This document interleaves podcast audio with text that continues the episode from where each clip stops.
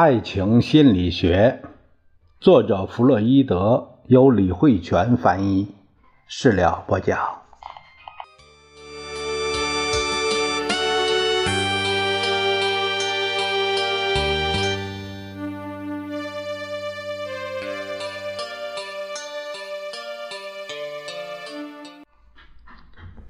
我们这一节看一下第一部分第三章第五节，题目是寻找性对象。自青春期生殖区的首要性得到正式确立之后，男人那勃起的阳具便激烈的要指向新的性目的，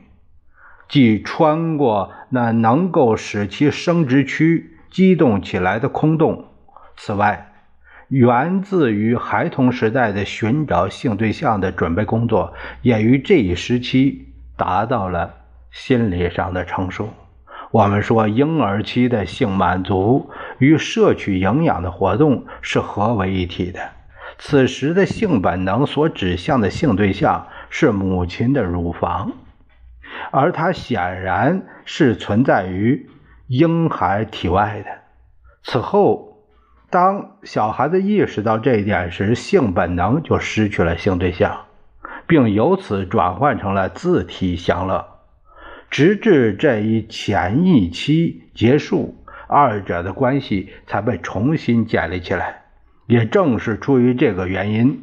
吸乳的婴儿才会被当作一切爱恋关系的原型，而其后。一切有关对象的寻找，实际上都是对这种爱恋关系的重新发现。我们看一下第一个话题，说的是婴儿期的性对象。然而，即便性行为不再与摄取营养的活动结合在一起，这种最原始的、最具威力的性关系也同样存在，它会一直发挥作用。促成对象的选择，并重铸那失去的快乐，也就是与对象结合的失去的快乐。儿童会在整个潜伏期内学习如何去爱那些能满足他们的要求以及能帮助他们摆脱失望的人，而事实上，这是在延续吸吮母乳的原始性感模式。也许有人会觉得，把儿童对照料者的爱恋和尊敬看作性爱的说法，听起来十分刺耳。但我要说，上述事实必会随着精神分析法的进一步发展得到证明。不管是谁来照顾孩童，他们之间的来往都会带给孩子持续的性激动以及快感区的满足。大多数时候，承担。照料者角色的就是母亲，而从母亲不断的抚摸、摇晃，甚至亲吻孩子的行为中，我们又意识到母亲对幼儿的感情是源于她本身的性爱。呃，弗洛伊德金赛先生啊有这样的评语，他说：“弗洛伊德和精神分析者们对性本身及性活动做出了自己的定义，他们皆认为。”性活动起源于新生儿和婴儿时期。当然，在母亲看来，这一切的爱抚都是很纯洁的，而且在爱抚过程中，她已经尽量避开了触碰孩子的性器官，所以。若是母亲发现她的爱抚将会激发孩子的性本能，并加强这种性本能在以后的强度，她也许就会为此自责不已。要知道，并不是只有在生殖区受到直接刺激时才会激起性本能，那些在人们看来本与情爱无关的动作，也会在日后对生殖区的感受产生影响。我们应该明确一点，那就是如果母亲能多了解一些性本能在整个心智活动的发展，这包括一切道德的和精神的成就。如果母亲能多了解一些性本能在整个心智生活的发展中所起的重要作用，也就不用再为自己的行为自责了。说到底，他所做的一切也只是在执行自己身为母亲的天职，教导孩子如何去爱。当然，每个最后成长为性欲旺盛的健康男人的孩子，在其一生中会因任何刺激而激起性的冲动。可是，不容忽视的是，父母的过分溺爱很可能引起孩子的性早熟。给孩子造成更大的危害，因为这些孩子从小就被娇宠惯了，所以长大之后，哪怕缺少一丁点的爱抚，都会觉得不满足，而这种不满足可能就会成为他将来变成心理症患者的最清晰的迹象。反之，与正常的父母比较。那些心理病态的父母也更容易对孩子表现出过过分的宠爱，而他们的这种行为也会使小孩沾染上心理症的症状。这就等于说，那些患有心理症的父母往往会通过一种比遗传更便利的途径，把他们的疾病传递给自己的孩子。再说一种情况，就是孩子的不安。在单纯天真的孩子身上，我们似乎可以看到，他们的表现就仿佛知道自己对照料者的依赖隐含着性爱的意味一样。孩子之所以会感到不安，是因为他们害怕失去自己所爱的人，而这同样也是他们害怕所有陌生人的原因。很多孩子身处黑暗中会感到害怕，很多人将这一点归咎于保姆，说是他们讲的妖怪、吸血鬼的故事把孩子吓坏了。这未免高估了这些故事的影响，因为如果孩子能在黑暗中握住亲人的手，就不会再害怕了。事实上，真正能把这些故事吓到孩子的，都是那些本身有着胆小倾向的小孩。而对于其他小孩来说，根本毫无影响。如果一个孩子承受过多的父爱，性本能过分发展，过早发育又难以满足，就会变得十分娇弱。大人也是如此，当他们的原欲得不到满足，就会变得不安、焦虑。反之，当男人因原欲不能满足而焦虑不安时，也会表现得像个孩子。例如，害怕一个人独处的时候，这就是说明他因离开所爱的人而缺乏安全感，所以在试着一种带孩子气的方式来缓解这种恐惧。再一个话题就是说警惕乱伦，所以我们说双亲对儿童的过多情爱，这个过多情爱是双引号的。很可能在孩子还未达到青春期的生理状态之前，就过早的将性本能唤醒，并将这种向往通过生殖系统最终表现出来。如果儿童能幸运的躲过此劫，那么等长大之后，成年人具有的柔情就会告诉他该怎样去选择性对象。很显然，对于儿童来说，童年期那具体微妙的原欲爱恋对象，为他选择性对象提供了一条捷径。不过，因为性成熟向后延迟，所以他们仍有足够的时间来筑起防止乱伦的堤坝，并发展出一些能够抑制性的途径。而这一切发展的结果，就是构建于其道德中的血亲不可通奸的禁令。通过这种方式，儿童就会在选择性对象时，将童年所爱慕的人排除在外。从严格意义上讲，这道道德堤坝的构建，本是社会所确立的一种文明要求。社会始终不愿使家庭的关系过分亲密，因为这会阻碍更高级社会单位的形成。正是出于这个原因，社会中的每个人，特别是那些青春期的男孩，才会想方设法疏远他和家庭的关系。这种原本是儿童时代所特有的、不能或缺的关系，但是，青年人最早的对象选择也存在于他们的想象中，他们全部的性生活也都局限于并不容易实现的种种纵情的幻想之中。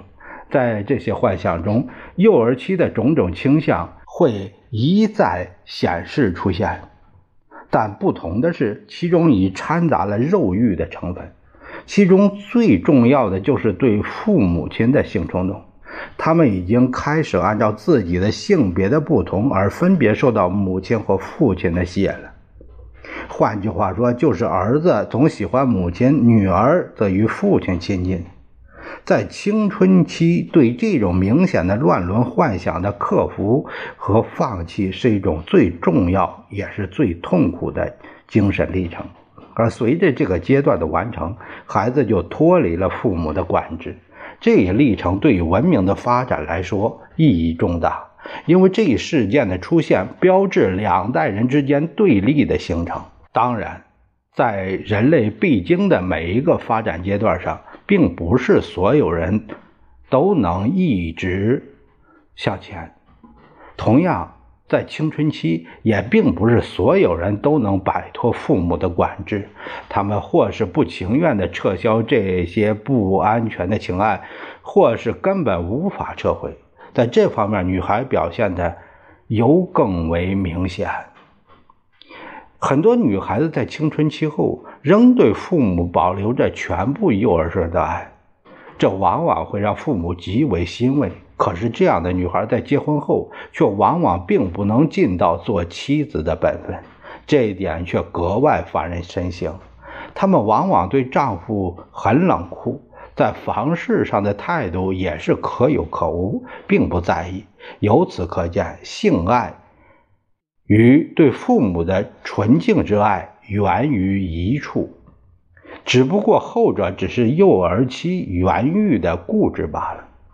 随着我们对病态的心性发展观察的日趋深入，呃，我们会越发认识到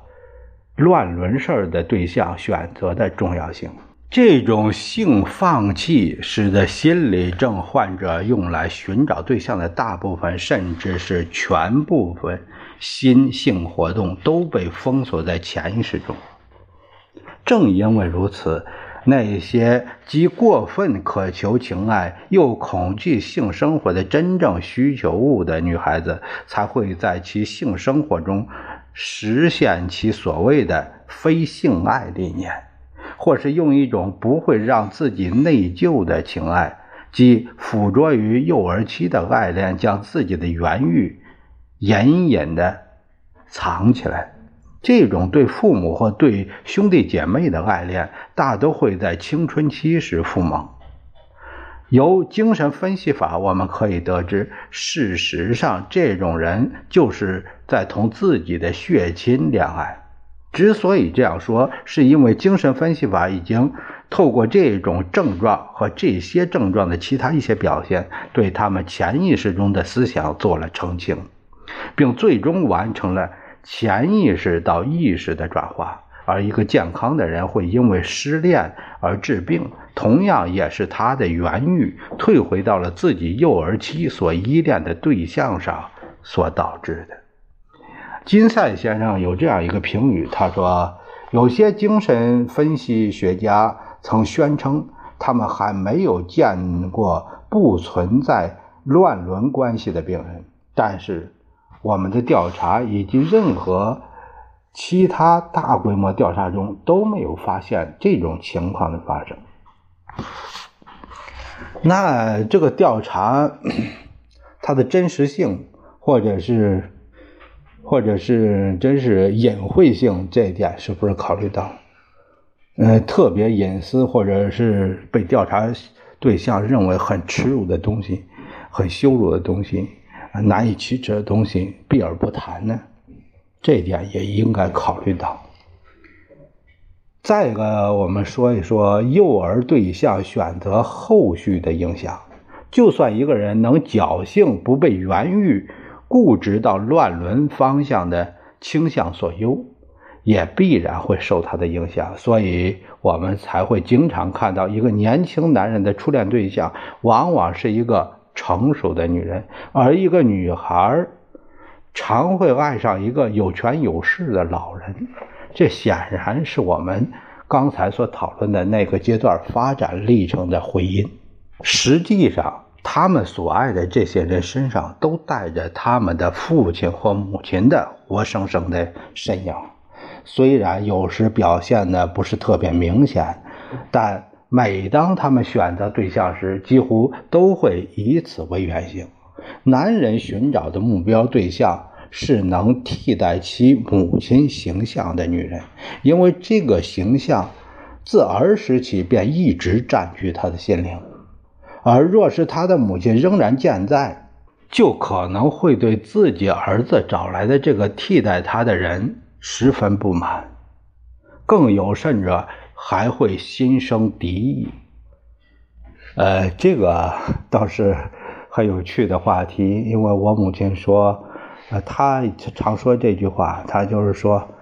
哎，大了找个媳妇，就是妈妈照顾你，到时候有媳妇照顾你，啊，她有过这样的，总是表达这种这种想法。那更有趣的一个话题，从老娘到新娘啊，这个，嗯，这是很有趣的一个叫法吧？呃，尽管说它在在心理学上不包括这种含义，那是不是是不是也有原始的，呃，在称谓上有这种意思呢？呃，我们看下面说哈，因为幼童与父母之间这种关系，在他后来选择性对象时发挥着至关重要的作用，所以任何一种对这种关系的干扰或者是损害，都将严重影响他成年时的性生活。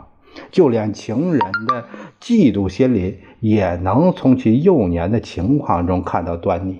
或者至少会受到幼年经验的强化。如果父母经常吵架，或是婚姻不幸福，他们的儿子便很有可能在性的发展中发生错乱，甚至出现心理问题。在幼儿的心中，对父母的情爱占据着更重要的地位。这种感情会在青春期时父母指导着他们对性对象进行选择。当然。这并不是影响性选择的唯一力量。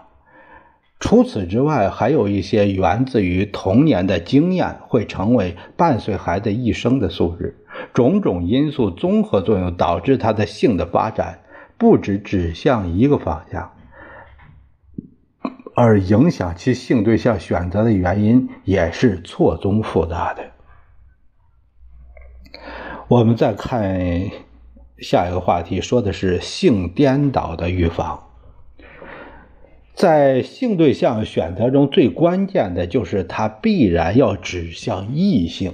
但是这一点并不是那么容易就能做到的。青春期后的初期冲动有可能会迷失方向，但是一般来说，这种迷失都不会造成太严重的后果。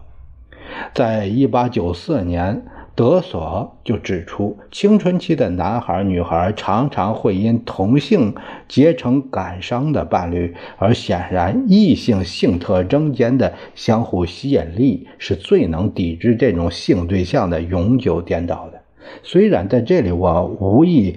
详尽地阐述这一点，但我们必须提醒大家，这种吸引力并不是消除性颠倒的制胜法宝。除此之外，还有很多别的因素也能发挥作用，其中最主要的就是社会性的权威禁忌。之所以这样说，就是因为我们可以看到，越是在那些不把性颠倒视为违法的地方，就会有越多的人表现出这种倾向，那就是社会舆论和法治的这个嗯监督作用。或者是说，呃，束缚。那金赛先生他说，青春期早或晚，对同性性行为产生的作用，要远比弗洛伊德哲学中的俄狄浦斯情节，就是恋母情节重要的多。此外，因为男人在幼儿时期受到其母亲或其他女性照顾时的情爱，总会出现于日后生活的记忆中，所以这股极强大的力量也会引导他们去接近女人。而因为父亲总是在他早年进行性活动时充当拦阻拦者的角色，所以他与父亲之间就形成了一种竞争关系。这使得他们更容易远离同性，女孩也是这样，因为在他们的性活动中，母亲充当了监视者的角色，所以会对同性产生敌对情绪。有这有利于他们在日后的性对象的选择上走上正常的方向。对于那些受男人教育的男孩，呃，这是在古代，老师总是由奴隶充当。似乎更容易导致同性恋。在今天，那些出身贵族名门的男人最多出现性颠倒，其原因也只能归结于他们多使用男仆以及母亲对儿子的疏远。我们在某种歇斯底里患者中发现，那些因为父母离婚、分居、过早死亡、失去父母一方的孩子，其全部爱情皆被剩下的一个所吸引，因此决定了这孩子在日后选择对象时所期望的性别，最终导致了永久性的性颠倒。说到这里，就一个很严肃的话题，就是单亲，单亲的社会问题啊，就是单亲导致的社会问题。我们下一节会说到第六节啊，一个概要。